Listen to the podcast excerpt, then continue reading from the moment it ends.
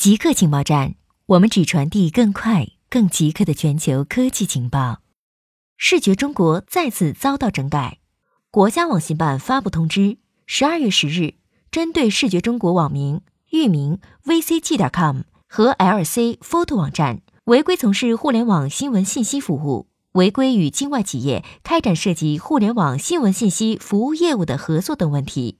国家网信办指导天津网信办。会同江苏网信办、北京网信办约谈视觉中国网站负责人，指导上海网信办约谈 IC Photo 网站负责人，责令两家网站立即停止违法违规行为，全面彻底整改。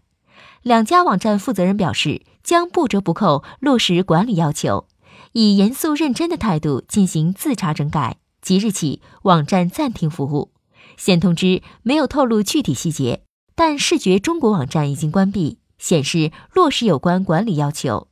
视频中国网站自即日起全面开展自查整改，整改期间网站暂停服务。这是视觉中国第二次遭到整改，上一次主要是因为黑洞照片引发的版权争议。教育部研究用中国英语能力等级考试取代四六级。教育部考试中心负责人近日接受采访时表示，正在研究用中国英语能力等级考试取代四六级或全国大学英语考试。大学英语四六级考试最早始于一九八零年代，教育部国家语言文字工作委员会于二零一八年二月正式发布中国英语能力等级量表，系面向我国英语学习者的首个英语能力测试标准。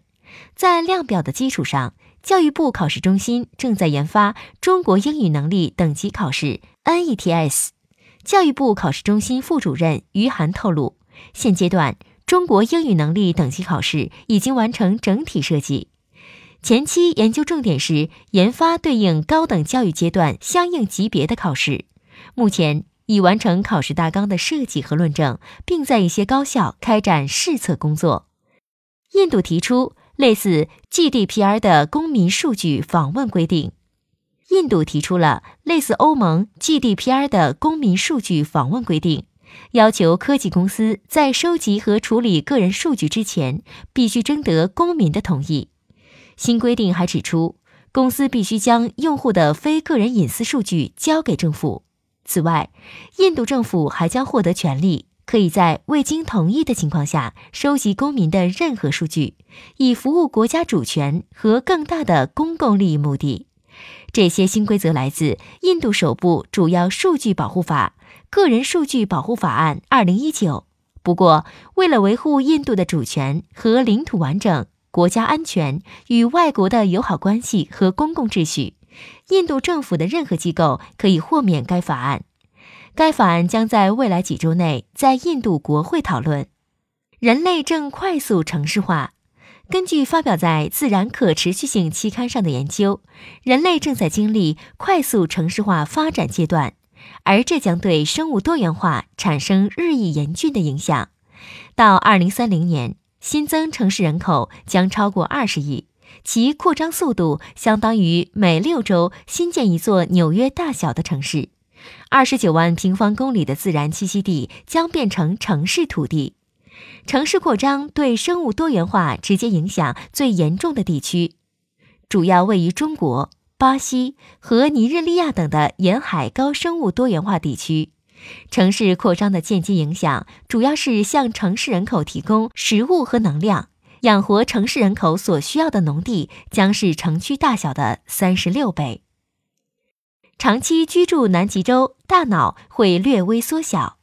德国的一组研究人员扫描了在南极洲科考站生活了十四个月的九名研究人员的大脑，发现科考后的大脑比科考前略有缩小，其中与学习和记忆相关的海马体体积缩小最为显著。研究报告发表在《新英格兰医学杂志》期刊上。这结果可能与他们生活在隔绝的环境中，大脑缺少刺激有关。研究人员发现，与在德国境内同性别同龄人相比，科考队员在南极洲居住十四个月后，大脑平均缩小百分之七，与学习和记忆相关的海马体体积缩小较多。